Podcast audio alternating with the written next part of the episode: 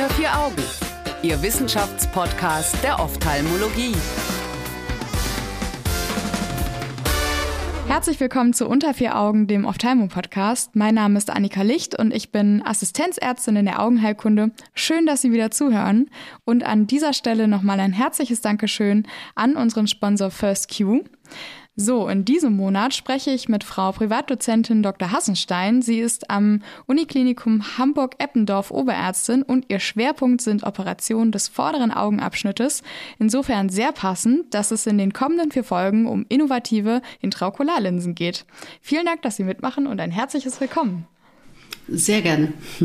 Was fasziniert Sie denn so am Thema innovative Intraokularlinsen und was könnte unsere Zuhörer dann auch interessieren? Naja, sehr spannend ist, nachdem wir es geschafft haben, trübe Linsen zu entfernen und die Patienten wieder gut gucken können, dass wir in den jugendlichen Status zurückkommen und auch theoretisch wieder die volle Akkommodation hätten, so dass wir im Grunde wieder sehen können wie ein 20-Jähriger. Das ist quasi die Herausforderung. Das wäre wär natürlich nicht nur für die Operateure, sondern natürlich auch für die Patienten, die das brauchen, ähm, sehr, sehr spannend. Wir starten in diesem Themenmonat, äh, wie könnte es anders sein, mit einem Problem in diesem Bezug, ähm, dem Problem der Verkippung und Dezentrierung, dem auch die Forscher Auffahrt und Friedmann mit Mitarbeitenden sich gewidmet haben. Das heißt, hier sind wir jetzt gerade noch nicht ganz so bei den ähm, Feinheiten der äh, Optik, sondern eher bei den Problemen nach der OP.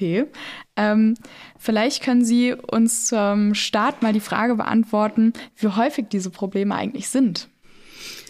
Also das Thema der IOL-Dezentrierung und Verkippung oder auch Rotation sind insgesamt selten. Also man hat selten Patienten, ähm, die man deswegen eventuell sogar nochmal operieren müsste. Das ist bei Standardlinsen monofokal der Fall. Aber wenn man natürlich jetzt in die höheren Ebenen geht, zu den multifokalen und torischen Linsen, also den Speziallinsen, dann wird diese Präzision ja. natürlich immer wichtiger sodass für eine torische Linse oder auch eine Multifokallinse die Zentrierung ganz wichtig ist, wie man sich vorstellen kann.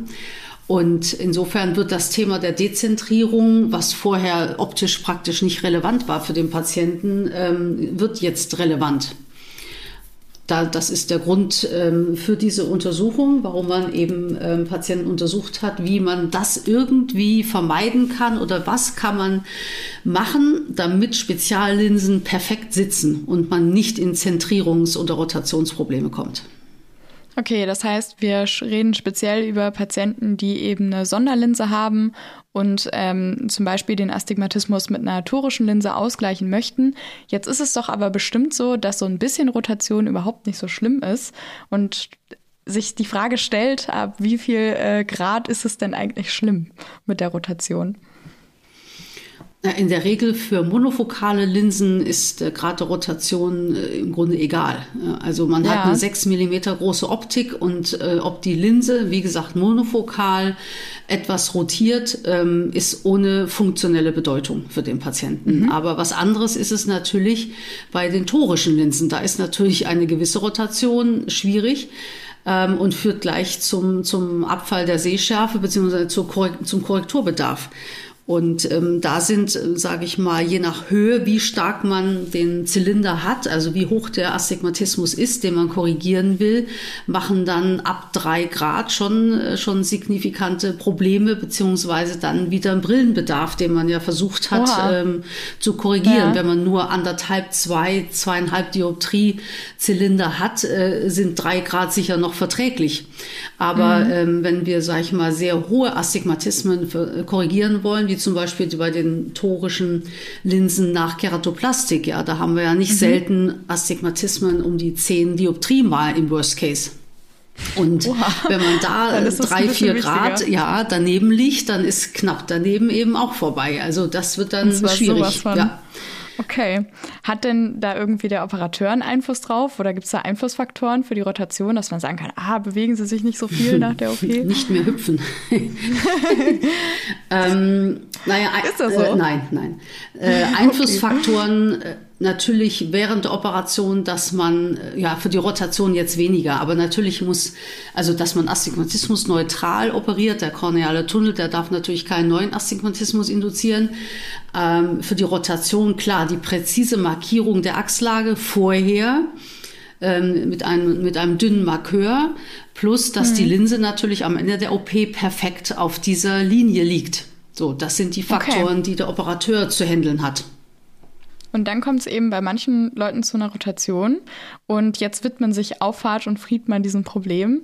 Dann können wir jetzt mal zur Studie kommen. Wie, was ist denn deren Idee?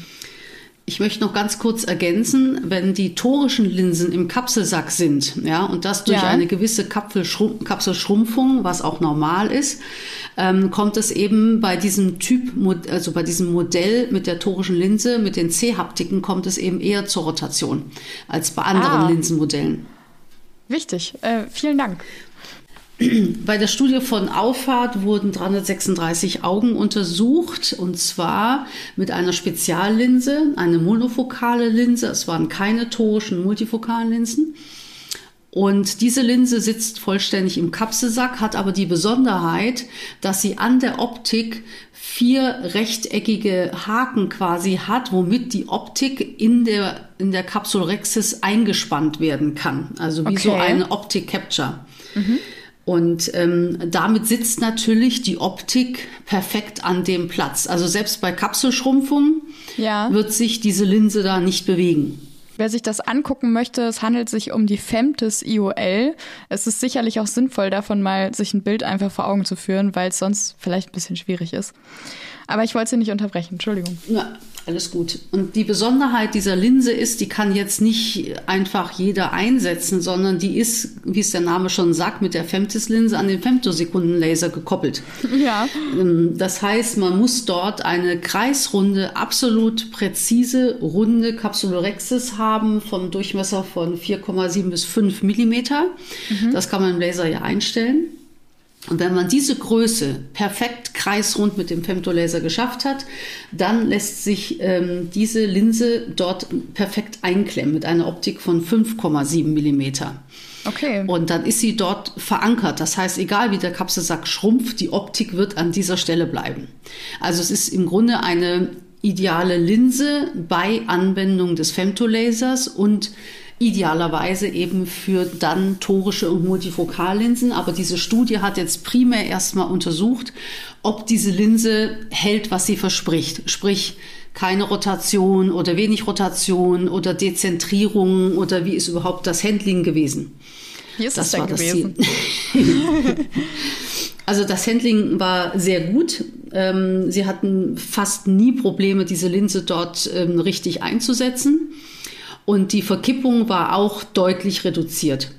Also wenn man sonst von Rotationen und IOL-Dezentrierungen spricht, von maximal, sage ich mal, drei Grad, hatten die hier Werte von ähm, 1,5 Grad für Rotation und Dezentrierung 0,14 Grad. Also das ist schon sehr cool. minimal.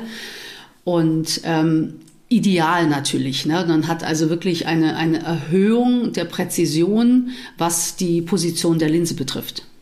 Sollte man jetzt grundsätzlich umsteigen, wenn das funktioniert und so viel besser ist? Hm. Also wenn ein Operateur ohnehin Femtolaser anwendet ja. und auch Speziallinsen anwendet und einsetzt, dann könnte er das Femtis-Modell gut nehmen. Mhm. Ähm, aber es ist jetzt nicht so, dass jetzt alle, die Speziallinsen einsetzen, auf Femtolaser umstellen müssen. Ja, mhm. weil man sagt, ja, sonst ist es ja gar nicht zuverlässig, sonst hat der Patient ja nur Probleme. Ich würde im Moment bei den Sonderlinsen nicht Kapselsack ähm, implantierte Linsen nehmen, mhm. aufgrund der Kapselschrumpfung. Ja, ich mache durchaus auch torische Linsen in den Kapselsack. Das geht auch, weil die C-Haptiken sind ja auch flexibel. Das heißt, wenn die, wenn die Kapsel schrumpft, heißt das ja nicht zwingend, dass dann die IOL rotiert. Da gibt es ja genug Untersuchungen von den ganzen torischen Linsen, auch im Langzeitverlauf, wie viel Rotation die auch langfristig machen, wenn die Kapsel schrumpft. Die schrumpft ja nicht nach drei Tagen, sondern das dauert ja Monate bis Jahre. Wie lange wurde denn hier nachbeobachtet? Das ist ja dann auch ein wichtiger Punkt. Ja, ja, ein Jahr wurde hier nachbeobachtet. Denken Sie, das ist genug? Das kann man primär so schon sagen. Doch, also okay. nach einem Jahr ist eine Kapselschrumpfung ausreichend da. Also ich würde mal erwarten, dass dann, wenn man die nochmal nach zwei oder drei Jahren nachuntersuchen würde, dann würde dann 0,00 irgend solche Werte herauskommen, die, die dann auch wirklich selbst für Speziallinsen definitiv nicht mehr relevant sind. Also ein Jahr Follow-up ist schon gut. Drei Monate wäre zu kurz. Okay.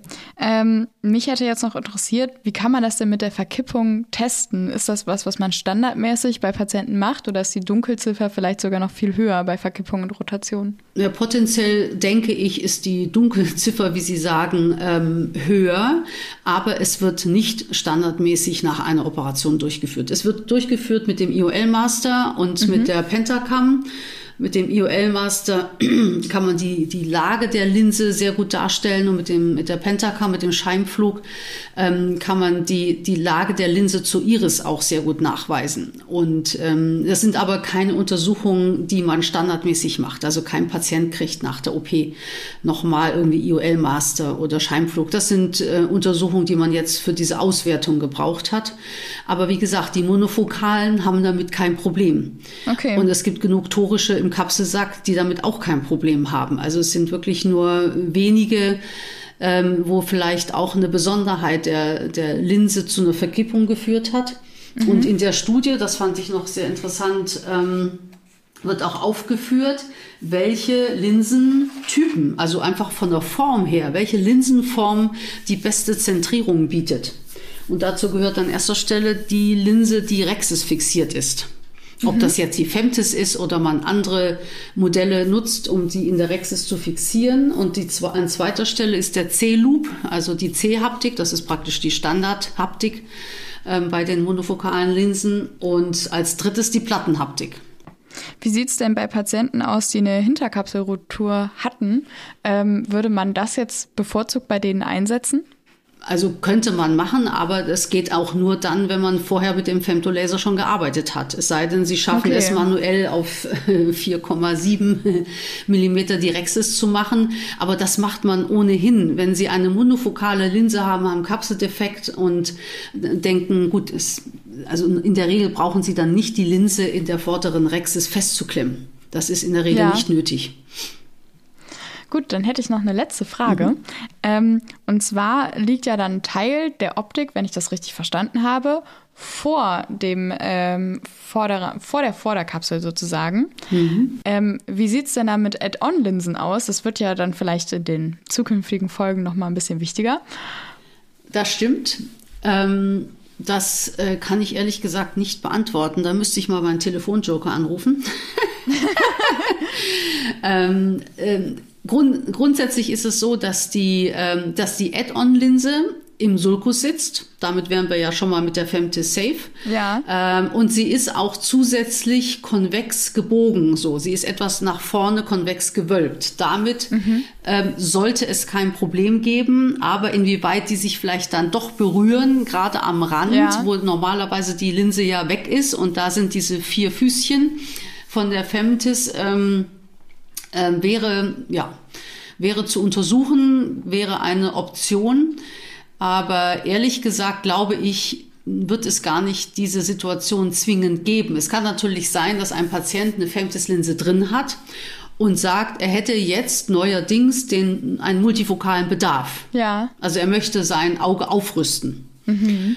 Und dann könnte man in die Situation kommen, dass man sagt, okay, man könnte eine multifokale Add-on einbauen, aber Sie haben ja eine Femtis-Linse drin. Also das, ähm, ehrlich gesagt, ich würde es machen, wenn der Patient das unbedingt möchte. Aber die Situation habe ich noch nie gehabt. Okay, aber ähm, in Bezug auf multifokale Add-on-Linsen können Sie, liebe Zuhörer, dann auch sehr gerne gespannt sein auf die nächste Folge. Wir kommen hier nämlich tatsächlich schon zum Ende. Nächste Woche geht es, wie gesagt, ähm, um die Add-on Multifokallinse. Und an der Stelle würde ich Ihnen ganz herzlich fürs Zuhören danken und auch noch mal unserem Sponsor FirstQ. Alle Studien finden Sie wie immer auf unserer Homepage unter vieraugen.org. Vielen Dank, Frau Dr. Hassenstein. Sehr gerne. Und dann bis nächste Woche. Bis dahin eine gute Zeit. Unter vier Augen. Eine Produktion der CareCom GmbH unter der Leitung von Prof. Dr. Alireza Mirshahi und Tobias Kesting.